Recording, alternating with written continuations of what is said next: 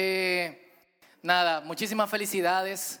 Gracias por estar eh, aquí, sacar su tiempo. Algunas no fueron a sus iglesias hoy, están con nosotros aquí hoy y nosotros queremos que ustedes sepan algo. Yo quiero que ustedes sepan algo, madres y padres también que están aquí, aunque vamos a celebrar el Día del Padre con Toro Power este año, así que vayan invitando a los padres, los padres que están por ahí, ya saben, eh, que están mega invitados, pero más que nada nosotros queremos que ustedes sepan que todo esto que pasa aquí, todo este lugar, todo lo, como lo están armando, pone eso, está pendiente de la luz, de la picadera, de esto, de lo otro, son sus hijos. Sus hijos están contribuyendo con la obra de Dios. Y yo creo que qué mejor regalo para una madre, después de tanto dolor de cabeza, ¿eh? De tanta trasnochada. ¿eh? Dígame, ¿quién muchacho aquí, por más santo que sea, no llegó a las cuatro y no llamó? ¿Eh? Eh, a pesar de todas esas cosas y a pesar de que quizá alguna vez hay encontronazo o lo que sea, sus hijos están dedicando su vida a Dios. Y no solamente eso, sus hijos no son pasivos en la obra de Dios. Sus hijos no vienen aquí y se sientan. Sus hijos son los músicos, sus hijos son los que construyen este sitio, sus hijos son los que proyectan cosas ahí detrás, los que hacen eh, el sonido, lo que están... Sin sus hijos, esto se cae. Y ellos están dando todo para la gloria de Dios. Y nosotros queremos reconocer eso a ustedes, a las madres y los padres, aunque los padres en su tiempo, ¿eh? pero a las madres porque sus oraciones han llegado al trono de Dios. Y sigan orando y sigan firmes en eso. Un aplauso a las madres, eso.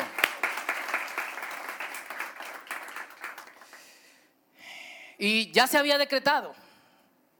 El profeta había dicho, no llueve hasta que yo diga. Qué fuerte, ¿eh? Él no dijo, no llueve hasta que, eh, hasta que Dios diga. O Dios me ha ordenado que diga que no va a llover, sino él simplemente dijo, ¿saben qué? No va a llover hasta que yo diga. Está fuerte eso. Y esta señora que vive fuera de, este pueblo, que vive fuera de, Israel. Ella escucha las noticias de este profeta raro, le llaman Elías el Tisbita, por la región de la, que, de la que viene. Algunas personas dicen que como vivía en las montañas, caminaba un poco inclinado. Su aspecto era tosco, era raro, vestía con pieles. Eh, eh, se amarraba también, solamente tenía una, una, ropa hecha de una sola piel que se amarraba con un cinturón, comía langosta, con miel, no langosta de esas que ustedes ven en el malecón, los tipos con la langosta afuera, sino lo que nosotros llamamos esperanza. La secaba, la freía, comía eso con miel y solamente aparecía cuando había que decir algo a favor de Dios. Así que su fama se había extendido no solamente en el pueblo de Israel, sino también fuera donde esta señora vivía, un lugar, un lugar una ciudad llamada Sarepta. Pero en su concepción los dioses son territoriales. Así que Jehová reina en Israel y en Judá, en Tiro y Sidón reina Dagón, los filisteos tienen sus dioses. Así que lo primero que ella piensa cuando escucha que este profeta de parte de Dios ha dicho, en la tierra de este Dios no va a llover por tres años y medio, es, qué mal. Qué suerte que no estamos bajo el territorio de este Dios. Pero pasa un mes, no llueve. Dos meses, tampoco llueve. Y no solo en Israel, sino, también en su ciudad. Y está bien, hemos estado tres meses sin llover y todo eh, está tranquilo. De hecho, en este país, eh, casi siempre en la, alrededor de la temporada de Semana Santa sale en el periódico sequía arrecia. El acueducto manda a no desperdiciar los recursos eh, acuíferos. Una de las preguntas que yo me he hecho después de tres, cuatro años viendo la misma, poniendo la atención a la misma noticia es, si siempre hay sequía en el mismo tiempo del año, ¿por qué no tomamos medidas? Ahora, no es lo mismo cuando viene eh, el tiempo de no lluvia, más o menos en la misma época, a cuando alguien dice, no va a llover, y no va a llover hasta que yo diga. Y se empieza a preocupar. ¿Y qué pasa si este profeta se muere? Pero dentro de ella sus dudas y sus cosas, ella dice, bueno, ese es en el territorio del Dios de, de Israel. Pero pasan cinco meses y no llueve. Siete, ocho. Yo no sé quiénes han estado eh, eh, cerca de ríos cuando hay un año, un año y medio sin llover. Mi familia es de Cotuí eh, y yo he visto la presa bajando a, a, puntos donde se ven las casas que estaban que estaban en ese lugar antes de que estuviese la presa. Se ven las casas, hasta el cementerio se ve para los que beben agua de la presa de Cotuí. Gracias. Yo espero que hayan sacado a los muertos de ahí. Eh, y es fuerte. La gente se empieza a alarmar. El agua no sigue llegando de la misma forma. Nosotros estamos acostumbrados a eso como dominicanos, pero imagínense en un país desarrollado donde el agua llega constantemente y de repente, no, se la mandamos ahora, pero la otra parte pasado mañana llenen tanques, llenen cubetas, llenen esto. Imagínense tener que ir al río un año y medio y no llueve. Así que esta señora se empieza a preocupar. Ah, algo que yo no le había dicho, era viuda. Había una, ¿qué problema hay con ser viuda en Medio Oriente, en la época bíblica? Las viudas no trabajaban. Así que de lo único que, vivían era de la caridad y de la bondad de sus vecinos, que dependiendo de la nación que tú vivías había reglas con respecto a alimentar a las viudas o darle algo a las viudas o no. Pero si a mí me falta algo, agua, y de hecho si no llueve, no hay cosecha, si no hay cosecha, no hay comida, las cosas empiezan a, es como un efecto dominó. Si a mí me falta agua, si no ha llovido y yo no tengo comida, compartiré mi comida con otra persona. Así que ella no solamente empieza a ver que está faltando la lluvia, ella también está viendo que la gente que de alguna u otra forma muestra generosidad con ella está pensando si en verdad va a empezar a mostrar generosidad con ella. Pero algo también pasa en su corazón. Si los dioses son territoriales y Jehová manda en su sitio a que no llueva, entonces se supone que mi Dios Dagón debería ser que de alguna u otra forma llueva, pero Dagón no puede. Entonces, ¿quién es más fuerte o quién es Dios? ¿Es Dagón o es Jehová? De alguna otra manera, esta señora empieza a tornar su corazón hacia Jehová, reconociendo, este Dios no es un Dios solamente del territorio de Israel. Porque si fuera así, el único territorio donde no hubiese llovido sería Israel. Pero ¿qué está pasando ahora? No llueve en Israel, no llueve en Tiro Sidón, de donde es Zareta, no llueve en, la tierra de los filisteos, no llueve en la tierra de los edomitas, no llueve en Arabia, no llueve en Egipto. Este Dios tiene que ser más fuerte de lo que nosotros pensamos. Así que esta señora, con un hijo, viuda y con un hijo, empieza a orar a Dios.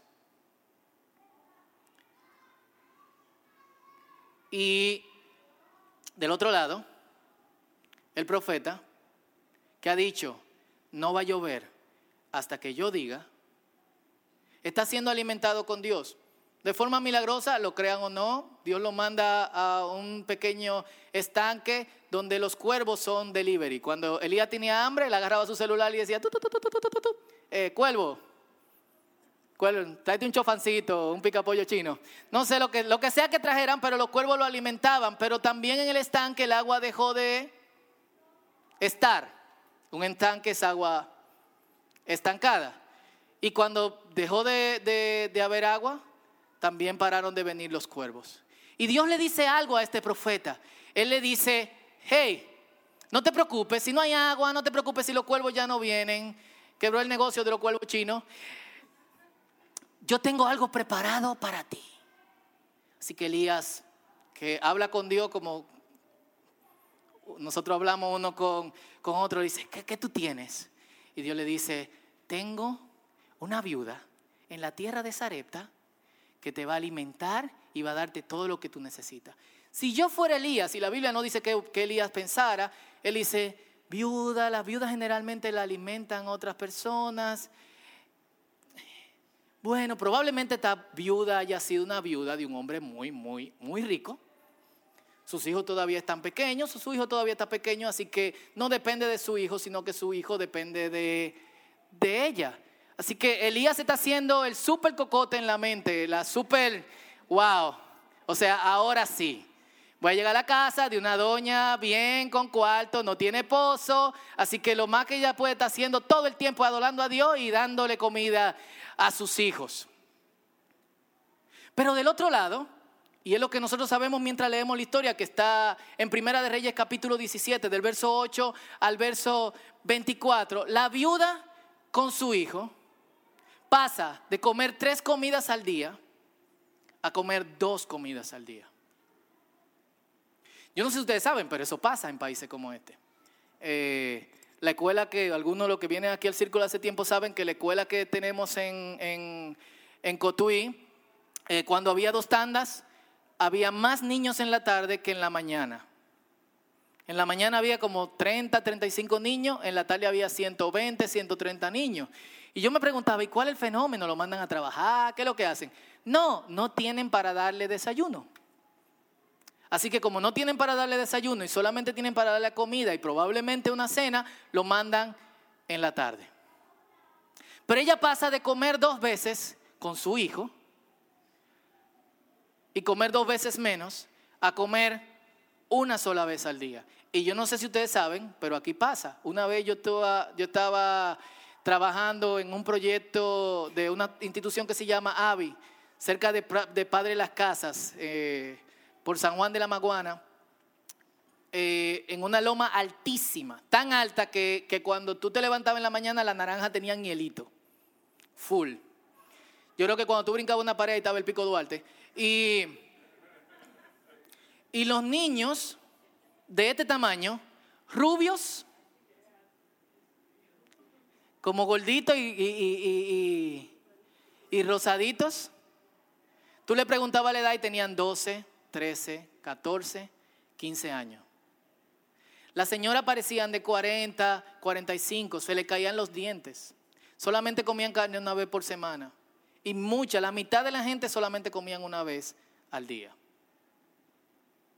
Mientras el profeta tiene la expectativa de una señora con todo el dinero y todo lo power, probablemente pagándole a gente exportando, importando agua desde Egipto o desde otras tierras. Del otro lado está ella, preparándose con la poca harina que le queda. Cuando el profeta se encuentra con ella y Dios le señala, esa es la mujer con quien yo tengo, la que yo tengo para que te supla, él dice, ok, se para y le pregunta, hola mujer, ¿qué tienes? ¿Qué estás haciendo? Quizás su expectativa era, voy a recoger, que esta mujer me va a recoger, voy a recoger el nombre de Dios, le voy a dar comida, pero la respuesta de ella es diferente. Estoy preparando el poco de harina que me queda para hacer un pan con aceite. Será nuestra última comida y después de eso moriremos.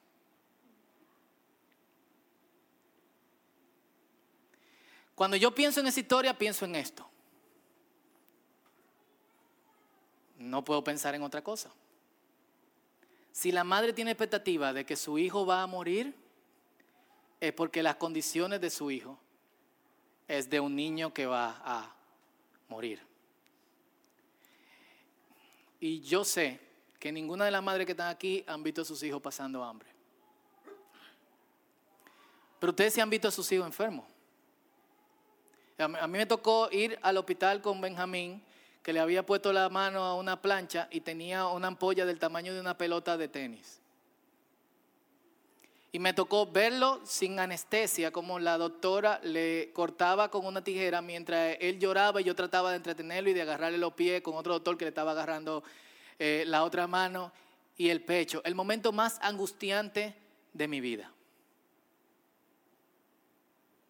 Una vez en un batey que trabajábamos, se llama Lechería por los Alcarrizos, un, amigo, eh, Michael Anthony, estábamos, estábamos casa por casa tocando puertas eh, y hablando de la palabra de Dios. Y cuando esta señora ve a este hombre, rubio, gringo, eh, que se veía que de alguna otra forma tenía cuarto o no era de aquí, cada vez que, que ven gringo en un sitio de eso, es cuarto.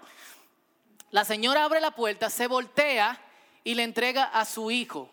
Michael agarra al niño y el niño está agonizando. Y él le dice, ¿qué vamos a hacer? ¿Lo vamos a llevar al hospital? Y ella dice, no, no, no, no, no, es tuyo. Tómalo. Y cierra la puerta. Michael le toca, la mujer abre y le dice, tome su hijo, hay que llevarlo al hospital, hay que darle algo de comer. Eso es aquí, media hora de aquí. Ella dice, no, no, no, no, no, tómelo porque yo no quiero verlo morir. Y nosotros seguimos caminando y esto es como medio cruel, eh, pero no pudimos hacer nada. La señora salió, la puerta estaba como de un sitio, que, como de una lomita de arena con hierba, de esa hierba que crecen espontáneamente por la lluvia. De aquí a, a esa pared, la señora salió, puso a su hijo ahí y se puso en la puerta a verlo morir.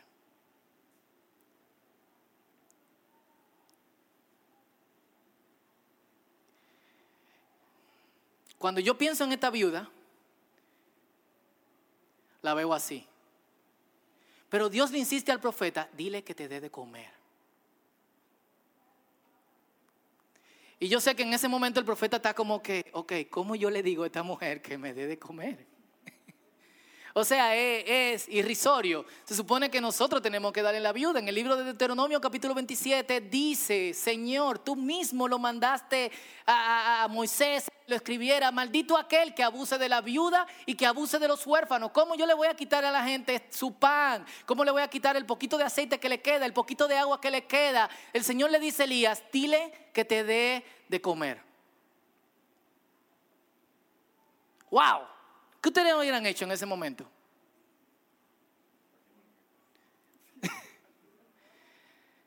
El Señor no le dice, ora por el hijo, ora por ella. No, no, no, no, no. Dile que te dé de comer. Son esos momentos en que tú dices, ¿será la voz de Dios la voz Sin embargo, Elías obedece a Dios y le dice, dame de comer. Y él le dice, pero si lo único que tengo es para mí, para mi hijo, mira la condición que está. Nos vamos a sentar después de comer esto y nos vamos a morir. Él le dice, el Señor dice que no faltará la harina, ni faltará el pan, ni faltará el aceite, mientras yo no haga llover sobre la tierra. Y la mujer ¿Qué ha estado teniendo esta lucha desde el principio? Dios no es un Dios territorial, Dios es un Dios que va más allá de simplemente el territorio de Israel, le cree a Dios. De hecho, con lo que Dios envía a Elías hacia esta viuda es diciéndole, le he ordenado a una mujer que te dé de comer. Así que comen y precisamente mientras la mujer está metiendo, este es el milagro de la multiplicación de los panes versión Antiguo Testamento. ¿Cuántos habían leído esa historia? La mujer está metiendo pan y saca pan, mete pan y hay harina, y sigue harina, y hay eh, aceite, y de repente la compañía del profeta es buena compañía. Pero dice la Biblia que pasado un tiempo, el niño de la mujer enfermó y murió. O sea, yo quiero que ustedes se pongan en el papel de esta mujer. O sea, men, eh, eh, le he dado al profeta la única comida que yo tenía. He tenido fe, he creído que tú eres mucho más grande que Dagón. De hecho, Dagón, tú eres el Dios. Le he abierto la puerta de mi casa. He visto que de alguna otra forma tú empiezas a multiplicar nuestros panes y empezamos a tener alimento. Pero lo que veo es que traer este hombre a mi casa ha sido una maldición. Así que la mujer se dirige con su hijo y yo me imagino llorando como esta mujer hacia el profeta y le dice, ¿qué te hemos hecho? ¿Por qué tú has venido aquí a recordarme mi pecado? El profeta también tiene ese momento de lucha con Dios. Elías no está tan seguro. El profeta que ha dicho, no llueve hasta que yo diga, ahora duda. Y dice, Señor, yo no sé quién han estado junto a madres de hijos que, van a morir.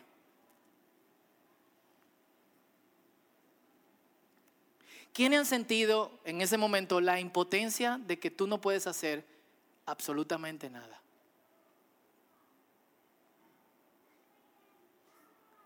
¿Quién ha sentido la impotencia de que quizá esa madre no tiene los recursos de hacer eh, algo?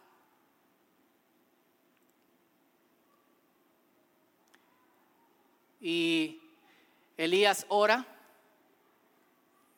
se pone sobre el niño y el niño resucita. La razón por la cual yo le cuento esta historia, que la pueden leer luego, que está en, Primera de Reyes capítulo 17, del verso 8 al verso 24, es que esta mujer no se menciona como hay un canto por ahí, lo que tiene mucho tiempo siendo cristiano lo han escuchado, mujer virtuosa, mujer divina, es la mujer que quiere a Jehová. Tú como Ana, Dios puede servir, y como Esther ser fiel a tu vida, y como Débora lanzarte a la batalla, y como fulanita ser fiel hasta morir. Mujer, o sea, siempre se oye mencionando los nombres de diferentes mujeres que fueron valientes, que tuvieron fe, que hicieron hazañas, que, que, que, pudieron lograr cosas grandes frente al Señor. De esta mujer no se menciona ni el nombre. Pero cuando estaban pensando en alguien, ¿quién es una buena madre? ¿Quién es una madre que de alguna otra forma pone su fe delante del Señor primero? No pude pensar en otra mujer sino en esta.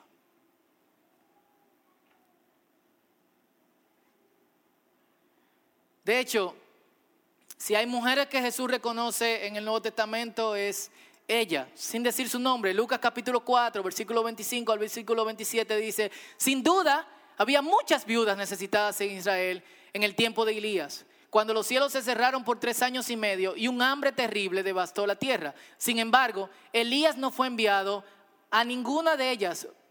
No sé si ustedes notan algo en este pasaje, pero Jesús no está diciendo que Elías lo enviaron a que la mujer le diera alimento. ¿Cómo ustedes lo leen?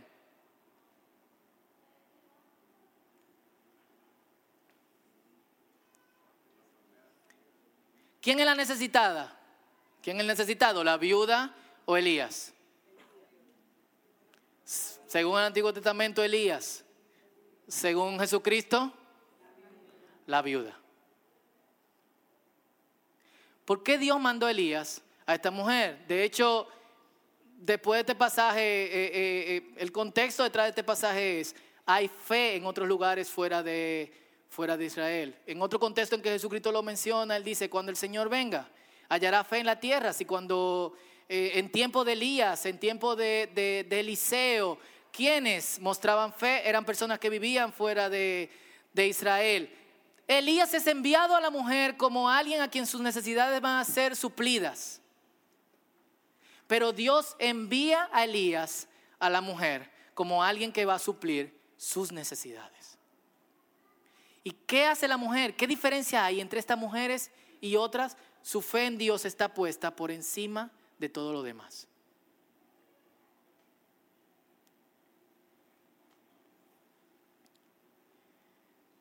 Una extranjera, viuda de Zarepta, en la tierra de Sidón.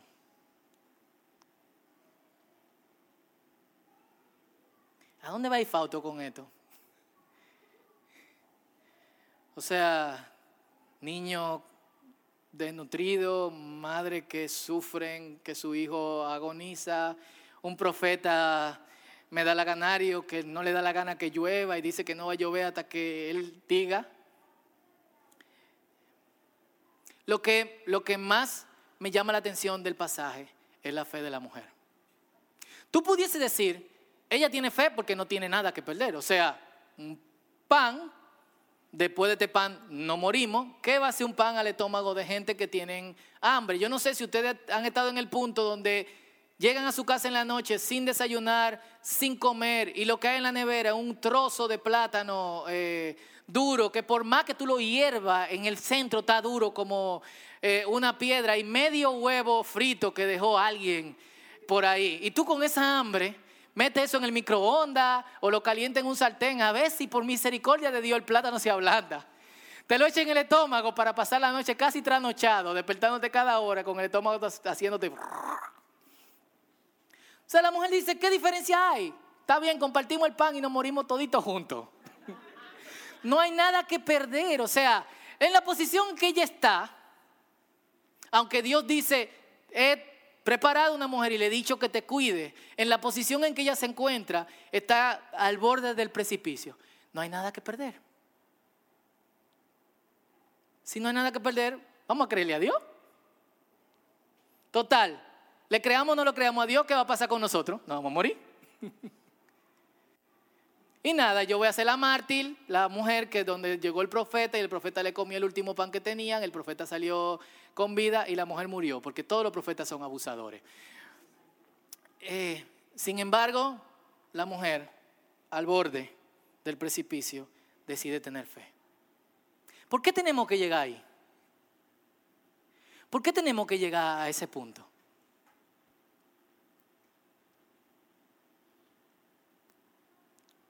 ¿Por qué llegar al punto donde nuestros recursos son pocos? Donde no nos queda otra cosa que creerle a Dios. Si Dios puede hacer la obra antes. Son pruebas que el Señor le da a uno. Amén. Prueba que el Señor nos da para que creamos más en Él y la fe se afiance. ¿Qué podemos aprender de esta madre? Eh, madres jóvenes y algunas que aunque tienen algunos años, todavía son jóvenes, joviales.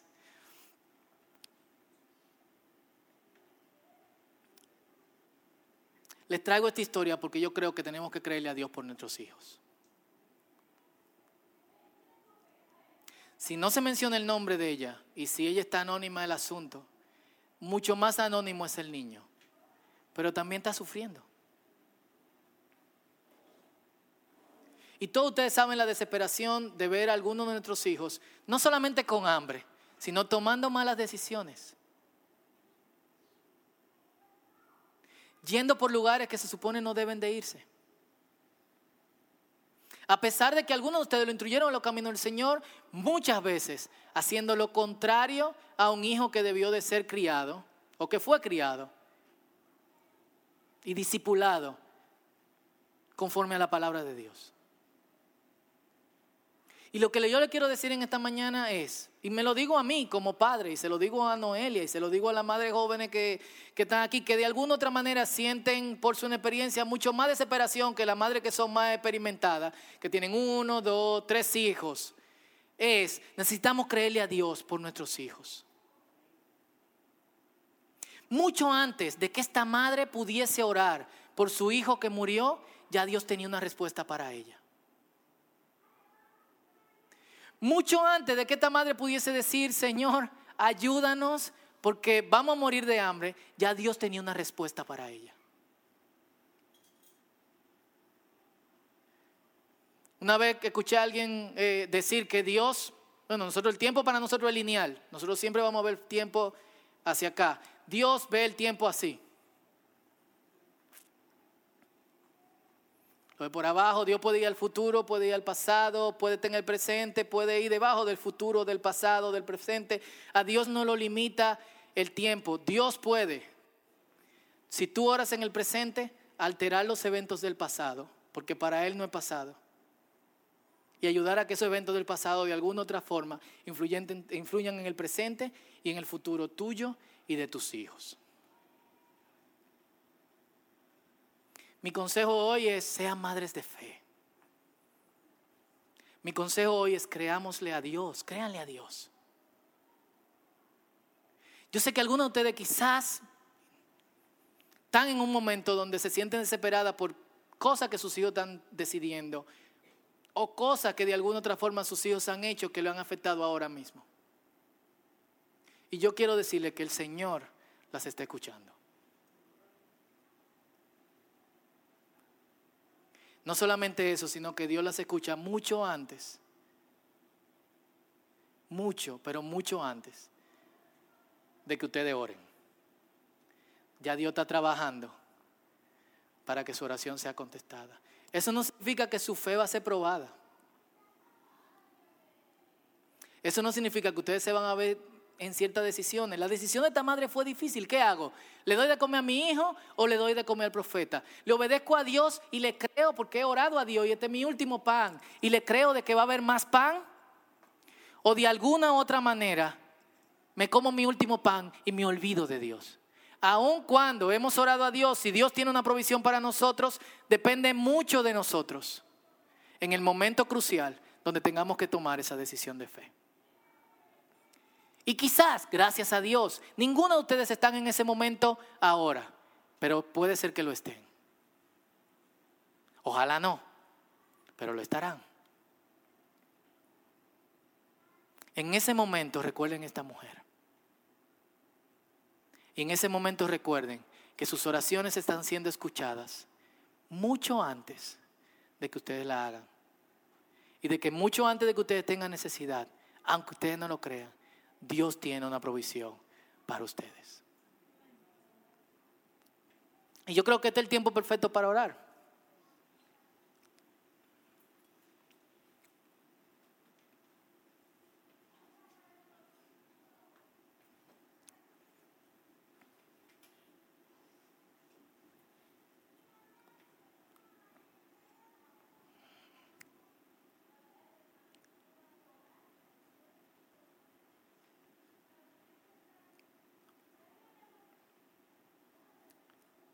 Y los hijos, si están cerca de sus madres, qué apero sería que ustedes pusieran su mano sobre sus hombros. Y si los hijos no están cerca de su madre, acérquense. ¿Qué tal? Si tiene una madre al lado que quizá no vino con su hijo, póngale la mano ahí arriba, en el hombro.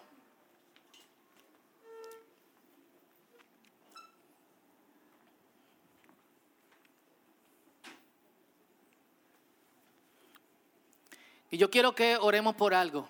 Eh, quizás se oye una, una oración extraña, rara. Pero yo quiero que oremos por las heridas de nuestras madres. Eh, a pesar de que nuestras madres nos aman intensamente, yo sé que de alguna forma, en algún momento nosotros le hemos herido. Y por alguna razón esas cosas nunca salen. Porque son nuestra madre y si ya se resolvió el problema, ellas no necesitan de alguna forma volver a eso. Pero que si hay alguna herida en el corazón de alguna de nuestras madres, que el Señor pueda sanarla. Vamos a hacer esa primera oración. Este es su tiempo con Dios.